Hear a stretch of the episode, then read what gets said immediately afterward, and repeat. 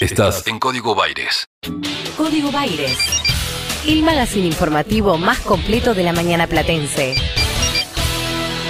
Efectivamente, digo, es un hecho, va Sí. a ocurrir, Veremos ahora hay que ver cómo, claro, exactamente, cómo este, se pone en práctica. Lo que también tenemos que ver es cómo se pone en práctica y qué modifica es el nuevo código de convivencia de la ciudad de La Plata. Que se acuerda que cuando eh, inició el recorrido del debate ya empezó generando polémica. Sí, totalmente. ¿no? Porque tenía que ver desde que no ladraran los perros hasta este, modificaciones con la construcción y demás. Bueno, empezó a avanzar realmente y aparecieron algunos obstáculos, algunos planteos y me parece que algunas carencias, sí que empezaron a advertir desde la Defensoría del Pueblo de la provincia de Buenos Aires y por eso estamos en línea con Jerónimo Guerrero Iraola, director de coordinación de la Defensoría para hablar acerca de este y otros temas. Jerónimo, ¿cómo estás? Bienvenido. Maxi Pérez y Pilar Copa, te saludamos desde acá. Hola Maxi Pilar, ¿cómo están? Buen día. Bien, bien, todo muy bien. Bueno, queriendo conocer porque sabemos que desde la Defensoría han planteado a la necesidad de algunos cambios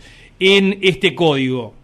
Así es, el, el día viernes eh, remitimos un informe pormenorizado sobre las cuestiones que están en discusión, en debate, eh, y creemos que, eh, como todo, una norma, una política pública de tal envergadura tiene que eh, ir acompañada de determinados principios relacionados con qué tipo de ciudad eh, se pretende, a qué tipo de ciudad se apunta.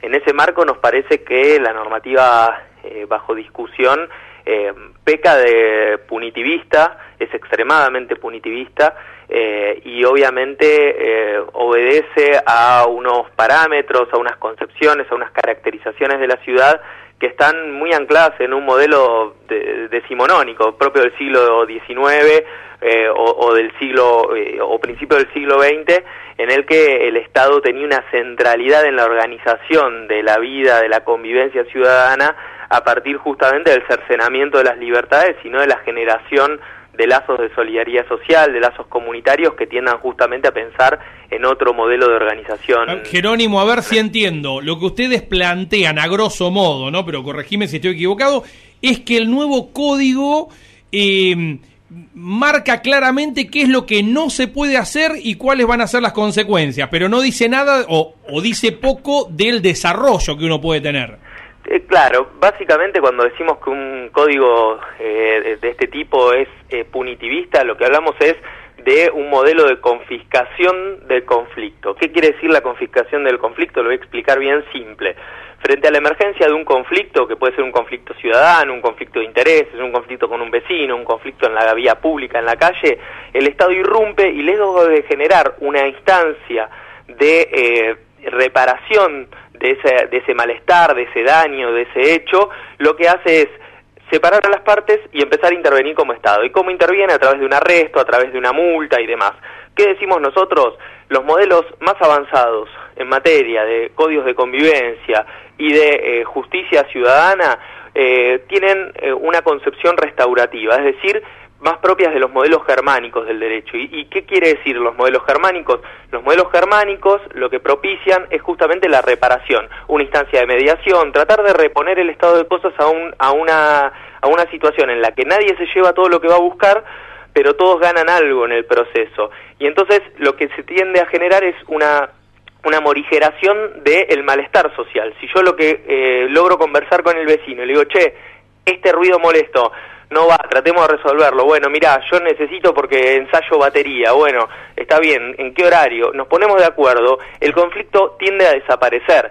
Si yo lo que hago es, le mando al vecino una inspección, eh, le generan una multa y demás, la verdad es que ese vecino, en el momento en que se entere que yo fui quien lo denunció o que lo denunció o, o- otra persona, lo que va a hacer es acrecentar la conflictividad. Lo mismo pasa con muchísimas cuestiones que tiene este, este, eh, este modelo normativo, como por ejemplo la, la criminalización o la estigmatización de la protesta social, eh, la estigmatización y criminalización o persecución por parte del Estado de eh, la prostitución, de la venta ambulante, de los trapitos, digamos, que uno puede estar o no de acuerdo con el trapito en sí. Lo que pasa es que lo que hay por debajo de la, em, el, el- trapito es un emergente de una situación estructural.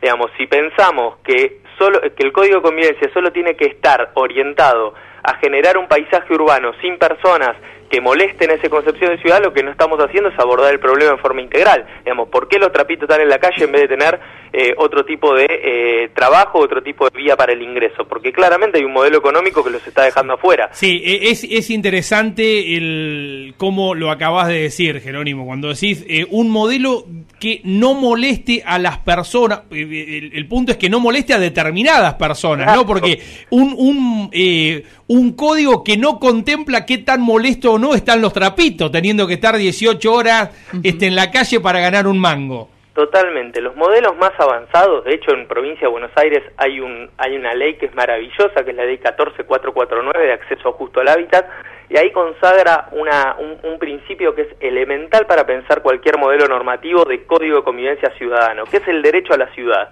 Si nosotros pensamos que hay determinadas personas que molestan, entre comillas, en el paisaje, que estorban, cuyas prácticas o molestan a cierto sector, lo que estamos generando es un código de exclusión, es trazar fronteras internas al interior del Estado en lo que hay un modelo de ciudadanía de primera y modelo de ciudadanía de segunda, tercera o cuarta. Y nosotros lo que tenemos que tender es justamente a que el derecho a la ciudad le llegue a todos y todas. Y esto implica generar condiciones propicias para el acceso a derechos, generar condiciones propicias para el acceso a la igualdad, no persecución de la pobreza ni estigmatización de la pobreza y la generación de abordajes estructurales para que todas las personas puedan gozar en igualdad de derechos y en igualdad de condiciones el acceso a los bienes básicos que promueve la ciudad, eh, como los servicios, los espectáculos, la calle, la vereda, digamos, que es de todos y todas. ¿Están dadas, crees que están dadas las condiciones para eh, dar esta discusión? Porque digo, no es menor ¿no? el planteo que, que vienen a realizar frente al actual código que se está promoviendo. Digo, no, no es poco lo que está faltando. ¿Crees que hay terreno fértil para dar esta discusión? Yo creo que sí. Hay que aclarar que la, las modificaciones que nosotros sugerimos son estructurales. O sea, no es modificar la redacción de un artículo. Es, por ejemplo, tender a eliminar el arresto como una sanción. Y de última si hay algún tipo de contravención que amerita la, el arresto que sea la última ratio, la última razón, no ponerlo en todas las en todas las curvas es multa o arresto, porque ahí estamos generando estas fronteras al interior de lo social. Estamos promoviendo un código que además contemple los derechos eh, de la naturaleza y de los animales como sujetos de derecho y no como objetos, es decir, un código que esté eh, en armonía y de avanzada con los derechos del ambiente que están consagrados en los artículos 41 de la Constitución y 28 de la provincia de la Constitución de la provincia de Buenos Aires. Estamos promoviendo un código que contemple eh, la justicia restaurativa, la posibilidad de generar mediaciones, la posibilidad de que, por ejemplo, una de las cosas buenas que tiene el código, eh, condena el acoso callejero. Nosotros estamos de acuerdo con eso. Ahora, no con generar un arresto y una pena privativa de la libertad para quien comete esto. En todo caso, que haya un curso que tenga que ser acreditado, eh, que tenga los estándares de la ley de Micaela, por ejemplo, si el acoso se dio eh, a través de un piropo o, de alguna de, de, alguna manifestación en perjuicio de una mujer, bueno, que esa persona tenga que pasar por una instancia que nos garantice lo que se conoce en el derecho y en el mundo de los derechos humanos como garantías de no repetición, porque lo que queremos es justamente que estas cosas no sucedan más, no que las personas vayan a comisarías de la provincia de Buenos Aires, como está previsto en el código, con la superpoblación penitenciaria que tenemos y con la prohibición de alojamiento en comisaría, este código viene a establecer justamente que las personas se alojen en comisarías. Bueno, esto va en contra de... No, no, pero además, en, en términos de, de, convivencia, ya no, no de violaciones severas, digo, pienso en el acoso callejero a través del, del piropo, eh, es casi un tarifario, ¿no? Es casi un tarifario. Bueno, a ver cuánto me sale decirle, decir alguna barbaridad, este, total, si pago no pasa absolutamente nada. Totalmente. Nosotros lo que hay que entender, como para ir al principio de, la discusión, es justamente lo que vos decís. No puede ser un modelo transaccional de justicia en donde el Estado irrumpe y las personas queden a un costado. Lo que los códigos de convivencia deben promover son cambios estructurales y cambios en la cultura.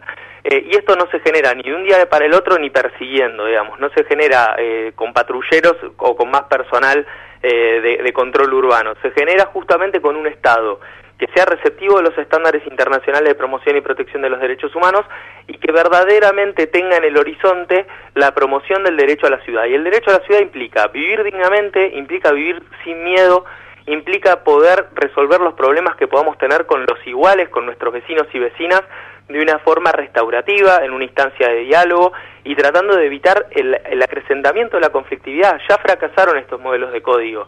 Si yo denuncio a un vecino porque hace ruidos molestos y le cae control urbano y le genera una multa cuantiosa, lo más probable es que eso termine o, en, o, en, o a las piñas o, con una instancia de conflicto peor. Entonces la intervención del Estado tiene que tender a erradicar esos efectos disvaliosos de, de, de, de la política punitivista y tratar de generar una política de convivencia, de consenso, de coexistencia y de respeto a la otredad. Digamos, si nosotros pensamos que el código de convivencia tiene que ser una instancia de respeto a las otredades, a los otros y otras que no son como nosotros o que tienen prácticas diferentes a nosotros, pero que tienen el mismo derecho de vivir en sociedad, eh, vamos a generar posiblemente estándares normativos de, de mejor calidad.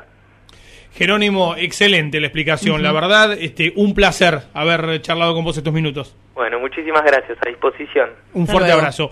Jerónimo Guerrero Iraola, así de la Defensoría del pueblo de la provincia de Buenos Aires, clarísimo, sí, clarísimo en donde está el elemento central de no el articulado del código, sino básicamente qué es lo que queremos para la convivencia en la ciudad. ¿Qué representa? ¿Qué representa? ¿Qué queremos? Una ciudad que eh, impone a sus vecinos mecanismos punitivos permanentemente para resolver los conflictos, uh -huh. que tarifa, si mercantiliza la relación con la justicia, o una ciudad que busca establecer equilibrios para acompañar y evitar los conflictos y en todo caso evitar su repetición en aquellos casos en los cuales no se puede evitar. Uh -huh. Radio La Plata 90.9 El equilibrio justo entre música e información. Está en Radio La Plata. Está en Radio La Plata. El nombre de tu ciudad. Tu ciudad. Tu ciudad.